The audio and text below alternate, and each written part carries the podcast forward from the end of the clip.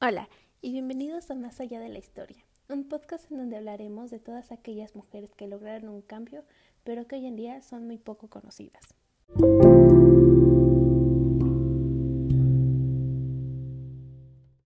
El día de hoy vamos a hablar de la calculadora humana, Katherine Johnson, una física espacial y matemática afroamericana que contribuyó a la aeronáutica de Estados Unidos.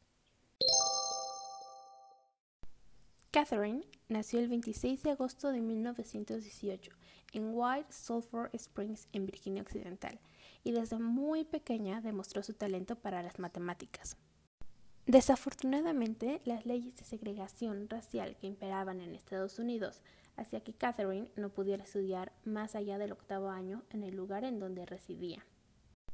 Por fortuna para ella y sus hermanos, sus padres decidieron mudarse a Institute, donde estaba el West Virginia Court Institute.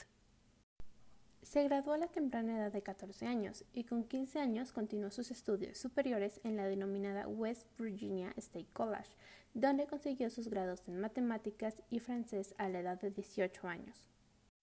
Durante sus años de estudio tuvo el apoyo de varios profesores, entre ellos la química y matemática Angie Turner King y el matemático W. W. Shenfield Claytor, el tercer afroamericano en obtener un doctorado en Estados Unidos. El profesor Claytor vio semejante potencial en Catherine que creó asignaturas de geometría, analítica y aeronáutica específicamente para ella. Imagínense cuánto potencial tenía Catherine para que un profesor creara asignaturas solo para ella. En 1937, la que se podría decir única opción de una mujer afroamericana para trabajar fuera de su casa era dedicarse a la enseñanza. Fue así como Catherine se mudó a Marion, Virginia, a ejercer como profesora de matemáticas, música y francés.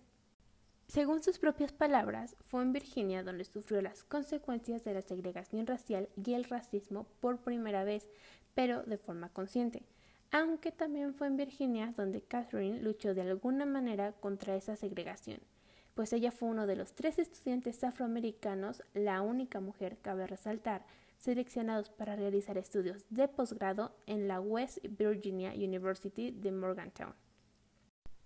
Desgraciadamente, problemas familiares hicieron que Catherine no pudiera finalizar sus estudios. Nos trasladamos a 1950, cuando Catherine se enteró que la National Advisory Committee for Aeronautics o NACA, predecesora de la NASA, buscaba mujeres afroamericanas para tareas de cálculo en el Departamento de Guía y Navegación. Durante la Segunda Guerra Mundial, las agencias gubernamentales estadounidenses contrataron a miles de mujeres para realizar diferentes actividades, Después de la guerra, la NACA siguió aplicando dicha política, especialmente cuando la carrera espacial dio comienzo, con el lanzamiento del Sputnik 1 por parte de la Unión Soviética. Y bueno, aunque no pudo conseguir el trabajo en 1950 por estar el cupo lleno, Catherine empezó a trabajar para la NACA en 1953. Como experta en matemática y geometría, su trabajo consistía en realizar todas las operaciones y comprobaciones de cálculo que requerían los ingenieros aeronáuticos. Ese era un trabajo silencioso que las mujeres hacían sin preguntar nada, pero Catherine no se conformó solo con hacer el trabajo. Empezó a plantear preguntas como ¿por qué? ¿Para qué? ¿Cómo? ¿Por qué no? Y pidió poder ir a las reuniones de los ingenieros para poder discutir esas cuestiones con ellos. Le contestaron que eso no era común, a lo que ella preguntó si estaba prohibido. La respuesta fue que no. Y fue así como Catherine Johnson empezó a ir a las reuniones.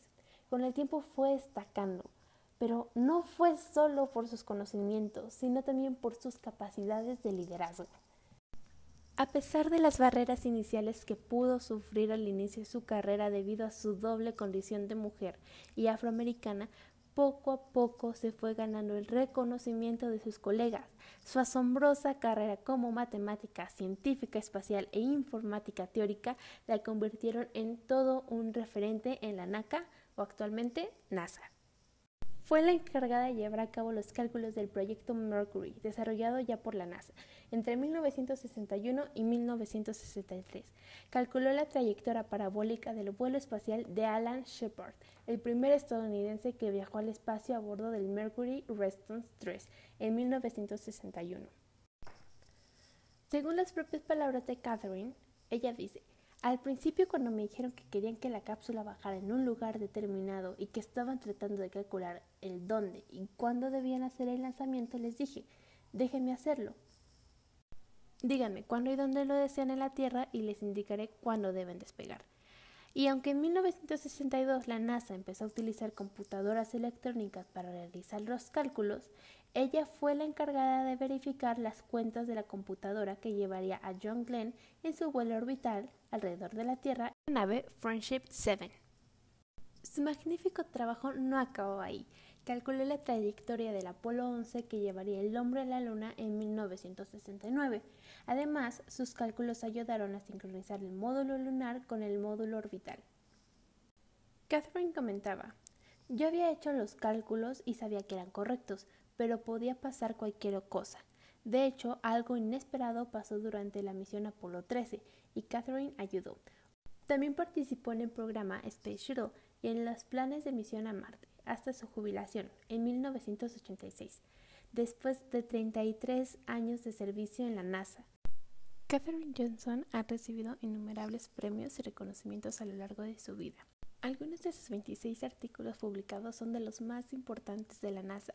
Ha recibido la Medalla Presidencial de la Libertad de Estados Unidos, la mayor condecoración otorgada a un civil en su país, así como otros premios como la de Matemática del Año en 1997 o el Lunar Overty Spacecraft and Operations Group Achievement Award en 1967.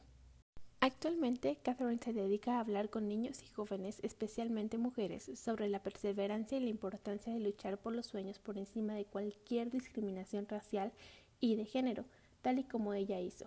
También les anima a que estudien ciencia, tecnología, ingeniería y matemática, ya que según sus palabras siempre tendremos la STEM con nosotros. Algunas cosas desaparecerán de nuestra vista, pero siempre habrá ciencia, ingeniería y tecnología y siempre, siempre, siempre habrá matemáticas. Y bueno, esta fue la magnífica historia de Katherine Johnson, la calculadora humana. Espero les haya gustado, inspirado y agradado. Y recuerden que nosotros somos nuestro propio límite. Yo soy Elvira Lebre y hasta el próximo episodio de Más allá de la historia.